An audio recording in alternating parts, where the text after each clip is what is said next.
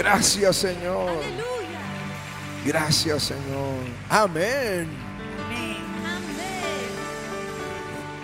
Evangelio según San Marcos, ahí están de pie, podemos leerlo. Capítulo 6 y versículo 45. Hizo a sus discípulos entrar en la barca e ir delante de él a Bethsaida, en la otra orilla, entre tanto que él despedía la multitud. Y después que los hubo despedido, se fue Jesús al monte a orar. Y al venir la noche, la barca estaba en medio del mar y él solo en la tierra.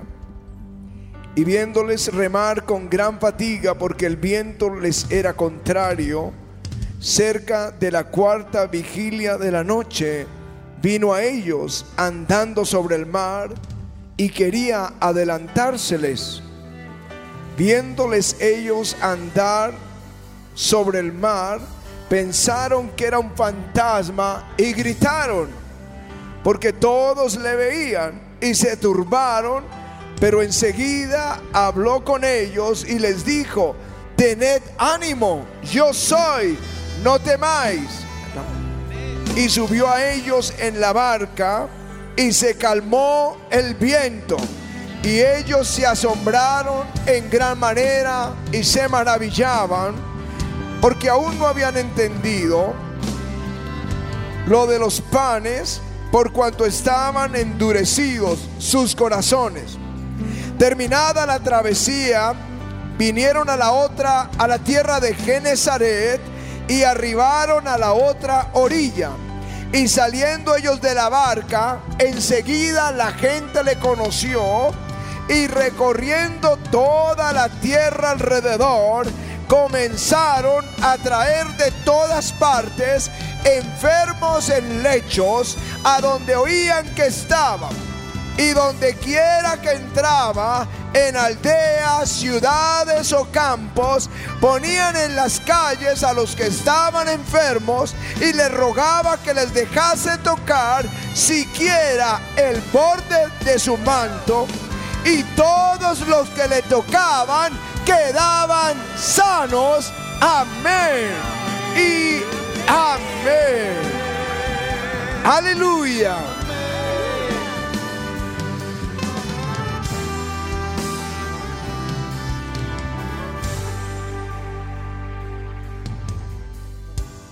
Bien, Jesús recién había alimentado a cuatro mil sobrenaturalmente en el desierto. Pero ya se estaba oscureciendo y yo creo que eran tal vez las seis de la tarde cuando ya comienza a oscurecerse y envió a sus discípulos en la barca a Bethsaida que estaba al otro lado del lago de Galilea. Y él se quedó allí y se quedó solo. Estos discípulos comenzaron a remar toda la noche, pero no podían avanzar, los vientos eran contrarios. Y habla de la cuarta vigilia. En la costumbre romana, la noche se dividía en cuatro vigilias. La primera vigilia empezaba a las seis de la tarde y terminaba a las nueve de la noche. La segunda comenzaba a las nueve y terminaba a las doce de la noche. La tercera vigilia es de medianoche a tres de la mañana. Y la cuarta vigilia, que es de 3 de la mañana a 6 de la mañana, es el momento más oscuro de la noche. Así que piensen en esto. Estos discípulos estaban en el momento más oscuro de la noche. Fatigados de remar y remar y no llegar al otro lado que no es no es un mar como nosotros hoy conocemos un mar, es el lago de Genezaret o lago de Galilea. Y en medio de la noche Jesús pasa caminando sobre las aguas y va a ir derecho. Cuando ellos lo vieron en esa oscuridad, gritaron. No nos imaginamos cómo gritaron estos doce hombres. Pero debió ser tan fuerte el susto que sus gritos estremecieron al Señor y se volvió y dijo, no teman, soy yo.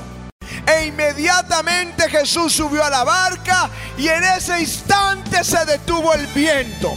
El Evangelio de Juan dice enseguida llegaron a la otra orilla. Y el Evangelio de Lucas dice, y lo adoraron diciendo, verdaderamente este es Hijo de Dios.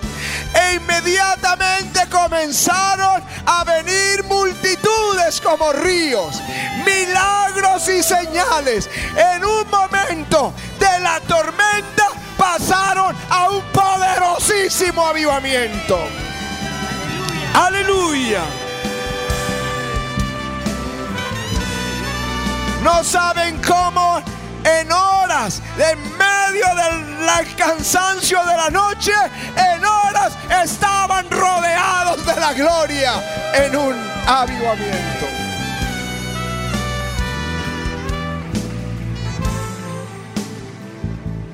Y ahora quiero hablar a la iglesia y a los televidentes que quizá han remado y remado y no avanzan. Que sienten que los vientos en su vida son contrarios y no llegan a ningún destino. No avanzan. Y están viviendo la cuarta vigilia. Que dicen, pastor, eso es lo que yo estoy viviendo. Estoy en la cuarta vigilia en el momento más oscuro. Y yo vine esta mañana con este texto a decirte, quizá vas a necesitar gritar suficiente a Jesús. Quizá vas a tener que clamar como dice Jeremías a él. Porque te digo algo, si lo, logras que Él se vuelva hacia ti, en un instante el viento se detendrá y te llevará a tu destino. Y cuando menos pienses, estarás envuelto en un poderoso avivamiento. Aleluya. Aleluya. Este es el Evangelio. Esas son las buenas noticias. Bartimeo, ¿sabían que en Jericó un niño nació ciego? Y, uno trata de pensar cómo pudo ser la, o cómo puede ser la infancia de alguien que nace ciego. Más difícil enseñarlo, porque usamos los gestos, nuestras expresiones y vamos enseñando a nuestros bebés y nuestros niños. Pero Bartimeo nació ciego, creció como un niño ciego, la dificultad que es enseñarle a caminar sin estrellarse, poder saltar, cosas que un ciego normalmente no, no entiende, no entiende, las dimensiones, esa tercera dimensión, el espacio, no lo puede entender porque no lo ve. Así que a ellos los ponían en la puerta de la ciudad y mendigaban día y noche. Jericó es bien caliente. Yo creo que de los lugares más calientes de Israel después del mar muerto es Jericó. Y ahí estaba.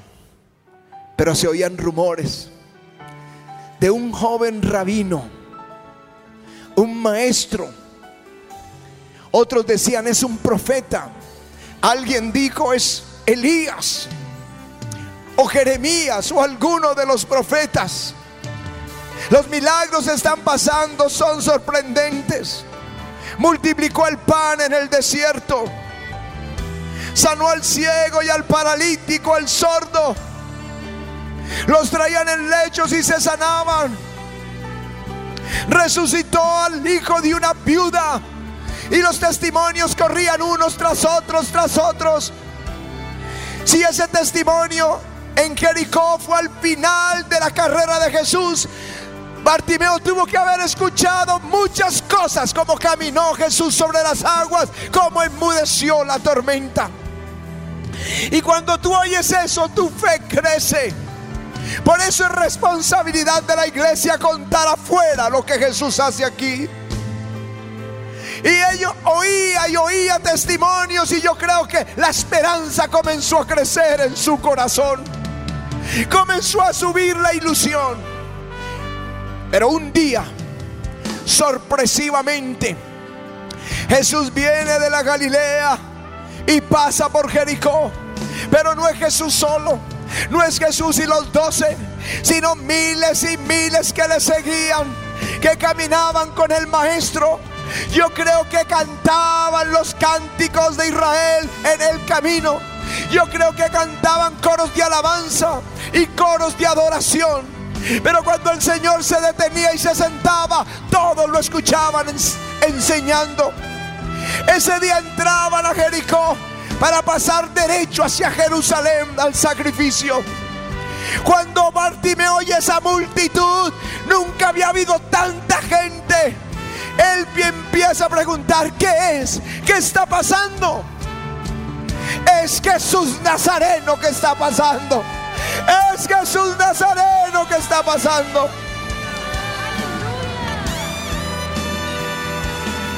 Yo les digo, si crees que Bartimeo gritó mucho, yo hubiera gritado más. Era su única oportunidad. Era su única oportunidad.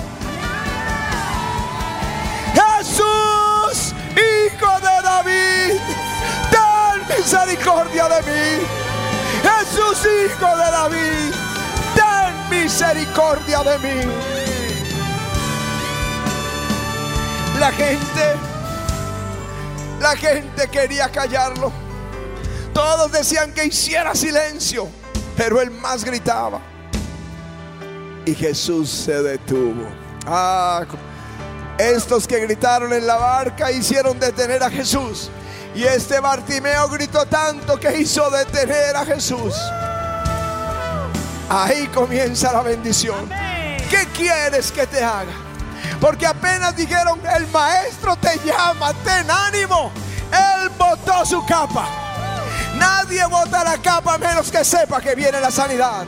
Porque la capa era la herramienta, el instrumento del ciego de aquel entonces. Y botar la capa es decir, ya no te voy a necesitar. Hoy tal vez sea el día en que tú botes tu capa y tú digas, Jesús, ya te necesito solamente a ti.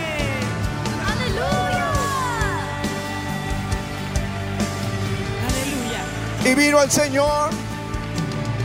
El Señor le dijo, ¿qué quieres que haga por ti? Y él dijo, Señor, que recobre la vista. Y el Señor dijo, conforme a tu fe te sea hecho.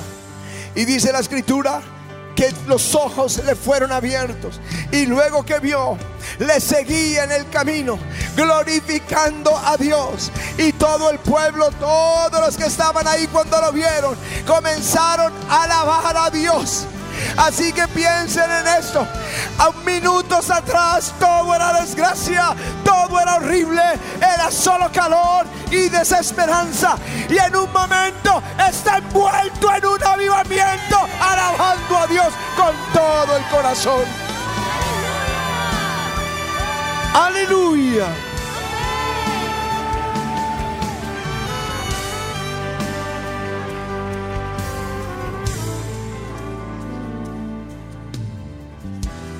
¿Cómo lo hizo volver?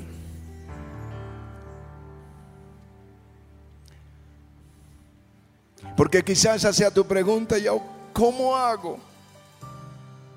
Porque estoy en la cuarta vigilia de la noche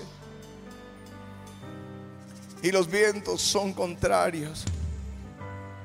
¿Cómo hago para que Él vuelva? Una mujer estéril de Sunem nos puede dar luz en este asunto. Su esposo ya era viejo, no tenían hijos. Y en una ocasión en su casa cenó el profeta Eliseo. Y ella supo, este hombre es un varón de Dios y le dijo al esposo, hagamos una habitación, pongamos cama, mesa, lámpara, para cuando el profeta venga a Sunem, se quede en nuestra casa. Así lo dice la escritura, así lo dice la reina Valera. Pero la palabra hebrea es Samer Farresh. Es para obligarlo a que vuelva. Para obligarlo a que vuelva. Si alguien te dice, hice una habitación en mi casa para ti, para cuando vengas a mi ciudad, mire, tiene todo y te manda las fotos y es solo para ti, no para los visitantes, solo para ti. Eso te obliga que al ir a esa ciudad te hospedes en ese lugar. Fue algo astuto de ella, porque era la forma de obligarlo a que se quedara. Bien, yo te digo, hazle una habitación a Jesús. Y no estoy diciendo que muevas el niño a la habitación de la niña para darle una habitación. Estoy hablando de apartar diariamente un tiempo para Jesús, un lugar para Jesús. Porque eso lo va a obligar a venir a tu casa. Eso hará que Él tu tormenta. Eso hará que tú te encuentres en medio de un avivamiento. Aleluya.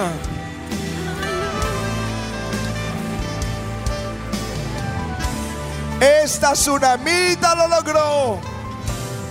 Eliseo fue a Sunem y le tocó quedarse en esa casa. Y la Biblia dice, nadie se queda, ninguno se queda sin recompensa cuando da así sea un vaso de agua fría a un siervo del Señor. Así que Eliseo se levantó en la mañana y le dijo a su criado, ¿qué podemos hacer por esta tsunamita? Él le dijo, ella no tiene hijos, ella es estéril. Entonces Eliseo la llamó y se paró ella en la puerta de ese aposento y le dijo, el año que vienes tendrás un bebé. Tendrás un bebé. Se le acabó su remada, se le acabó su noche oscura. Al año tenía un bebé en sus brazos y creció con ella y disfrutó de su bebé. Cuando era un niño como de 12 años, algo le pasó y gritó. Un aneurisma, yo no sé nada de esto, solo sé que gritó y se desmayó. Y la mujer lo llevó al aposento y comenzó a orar todo el día, todo el día con su niño en sus piernas en ese aposento. Yo me imagino trayéndole la, agua de panela, la aromática, el, el remedio trayéndole agua fría, poniéndole compresas para bajarle la fiebre y el niño no reaccionaba hasta que el niño murió. Remó todo el día, pero no lo logró. Pero ella ya sabía cómo lograr su milagro. Se levantó de ese lugar, alistó un asno, se fue con un criado a buscar por la tierra de Israel al profeta Eliseo. Y dice la Biblia, cuando Eliseo la vio, dijo, esa es la tsunamita, corre a ver qué necesita. Y vino el criado, dijo, necesitas algo, te va todo bien. Ella dijo, bien, hasta que encontró al profeta. Cuando vio a Eliseo se le botó a los pies y lo abrazó y no lo soltó, no lo soltó.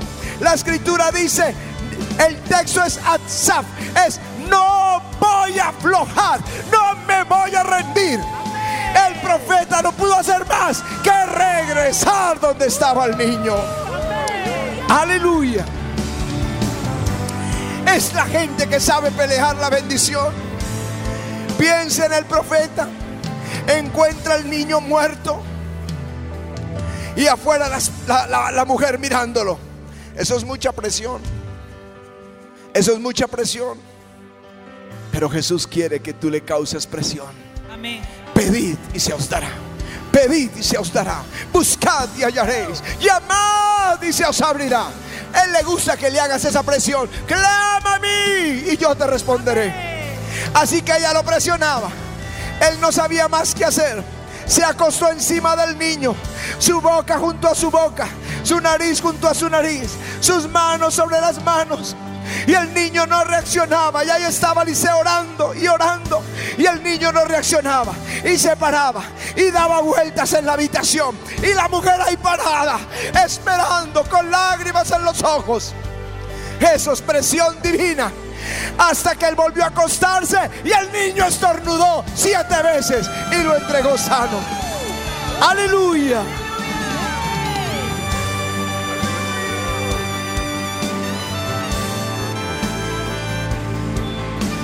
Vio la resurrección.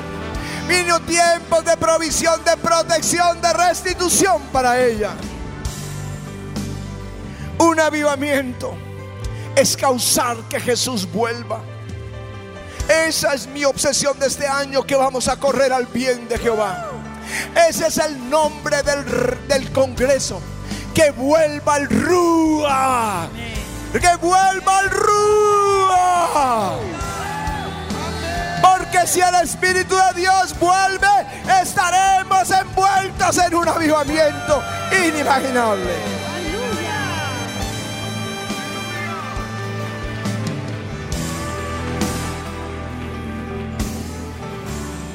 La Biblia lo enseña. Cuando estás en la tormenta.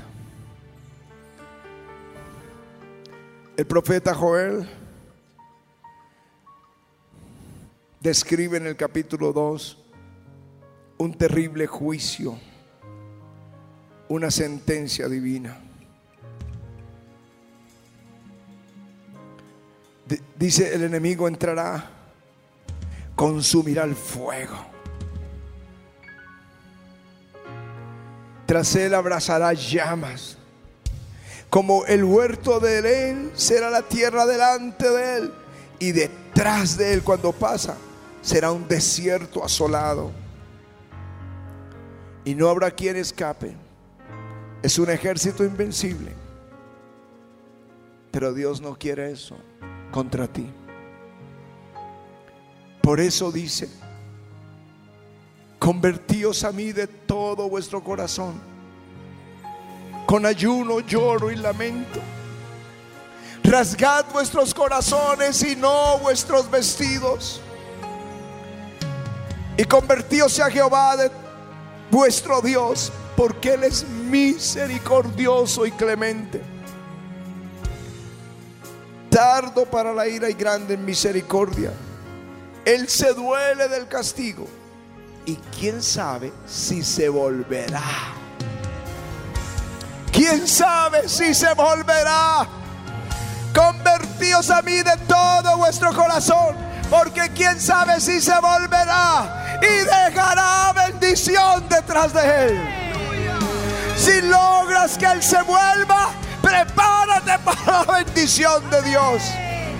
Aleluya. ¿Y cuál será la bendición? Lo que prometió para este año. Responderá Jehová y dirá a su pueblo, ¿dónde está? He aquí. Aquí yo os envío pan, vino y aceite. Y seréis saciados de mi bien. Seréis saciados de ellos. Y nunca más os pondré en oprobio. Nunca más en oprobio. Aleluya.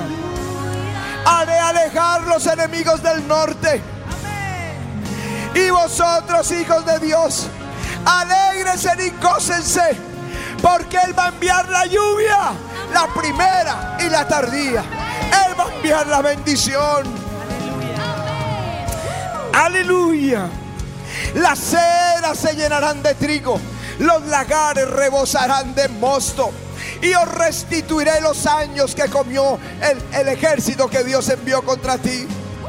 Y conoceréis que en medio de Israel estoy yo y que yo soy Jehová vuestro Dios. Y no hay otro y mi pueblo nunca jamás será avergonzado. Oigan lo que dice el Señor. A ese pueblo que está bajo la tribulación. Si tú te vuelves al de todo corazón, Jehová se volverá a ti y te derramará bendición y te prosperará y te restituirá y te saciará. Y después de esto, derramaré de mi espíritu sobre toda carne. Y profetizarán mis hijos y mis hijas. Los jóvenes tendrán visiones Los ancianos tendrán sueños y sobre mis siervos derramaré de mi espíritu en aquellos días. Si lo hacemos volver, Él detendrá la tormenta. Él te llevará a tu destino y tú estarás envuelto en un avivamiento. Aleluya. Aleluya.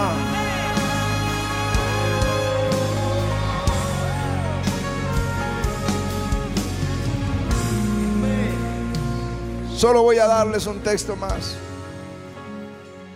Porque es lo que Dios espera ahora. Jeremías 33 dice, clama a mí y yo te responderé. Te enseñaré cosas grandes y ocultas que tú no conoces. Se lo dice a una nación que tiene todo el ejército caldeo a su alrededor. Los muros están caídos. Las casas están incendiadas. Muertos por todo el terreno. Y le dice al, profeta, clama a mí y yo te responderé. Te enseñaré cosas grandes y ocultas que tú no conoces. Porque así ha dicho Jehová Dios de Israel de las casas de esta ciudad de las casas de los reyes derribadas con arrietes y hachas. Porque vinieron para pelear contra los caldeos, para llenarlas de muertos, a los cuales yo mismo herí. Pero le dice el Señor, he aquí, yo les traeré sanidad y medicina. Yo los curaré y les revelaré abundancia de paz y de verdad. Por eso dice, clama a mí y haré volver los cautivos de Judá y los restableceré como antes. Clama a mí, clama a mí y aquí yo haré, yo los limpiaré de toda su maldad con que pecaron contra mí y perdonaré todos sus pecados con que contra mí pecaron. Clama a mí, dice allí, y me serán por nombre de gozo y de alabanza y de gloria entre todas las naciones. Aleluya. Y habrán oído todo el bien que yo les hago. Y temerán y temblarán por todo el bien y la paz que les daré. Estaban siendo destruidos. Pero si tú clamas, lo harás volver y te sanará, te librará te hará tanto bien que la gente temerá porque Dios estará contigo. Iglesia, hagámoslo volver a nuestras casas, hagámoslo volver a nuestras iglesias, hagámoslo volver a nuestros hogares.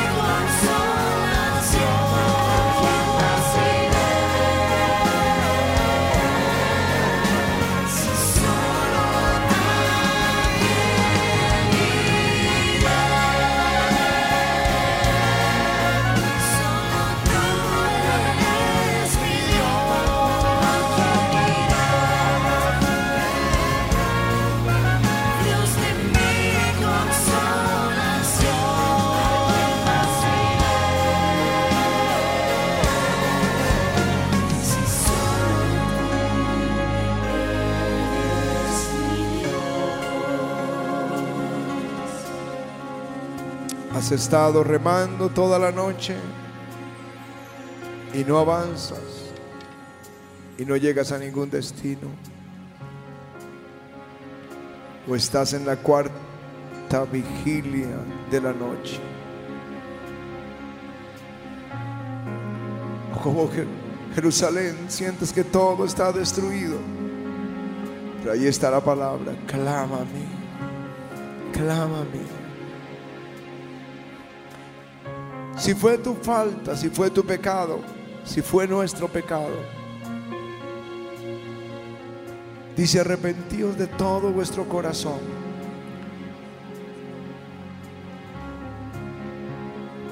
Porque quién sabe si Él se volverá y dejará bendición. Dios restituya y nos bendiga y nos sacie de su bien. Y termines envuelto entre un avivamiento de alabanza y gloria al Señor. No lo sabes si no clamas. Pero si clamas, lo vas a hacer volver a ti.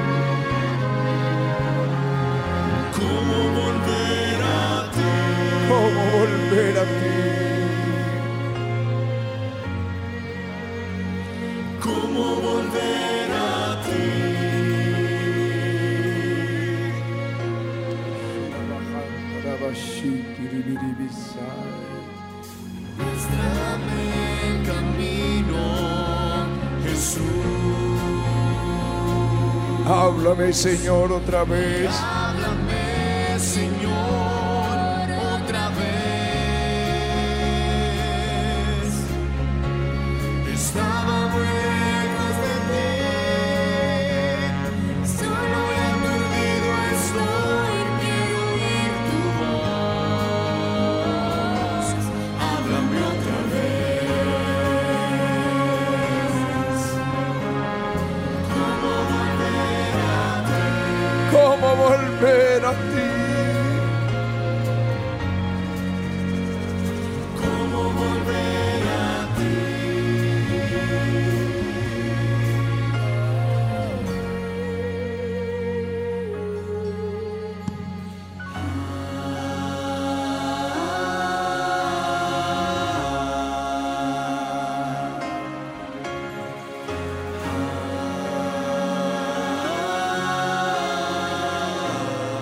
Lo que el Señor te dice, Él es misericordioso.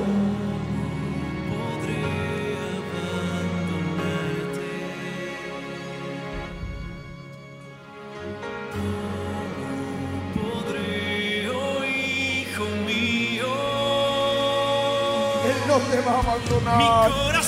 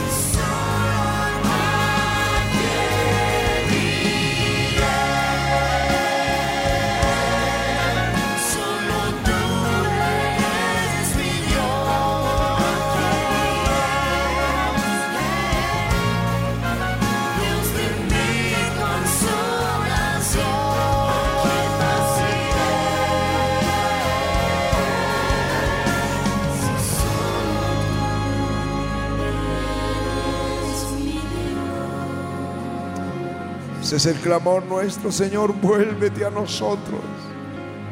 Vuélvete, Señor, detente. Y ven a nuestra barca, Señor, enmudece este viento y llévanos al destino. Y déjanos vivir en medio de un avivamiento. Clama, clama tú si estás y sabes que es tu pecado, confiésalo, perdón, pídele perdón. Él es misericordioso, tardo para la ira. Si Él me da esta palabra para la iglesia es porque Él quiere, Él mismo quiere regresar a ti para bendecir tu vida. Díselo a Él, ¿a quién vamos a ir sino a Él? ¿A quién iré?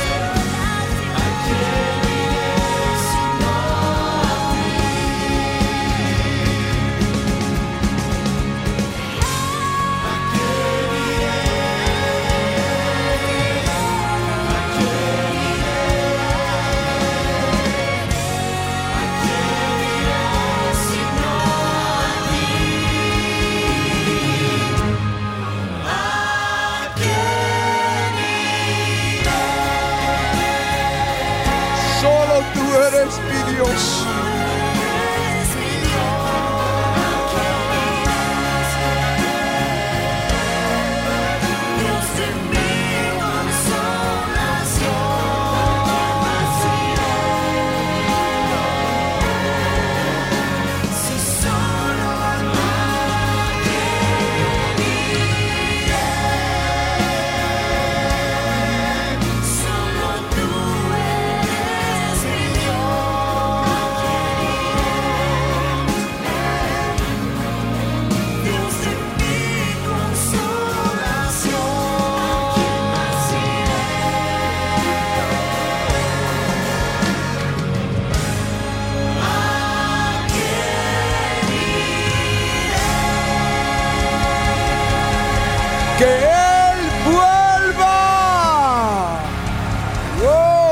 ese aplauso al Señor.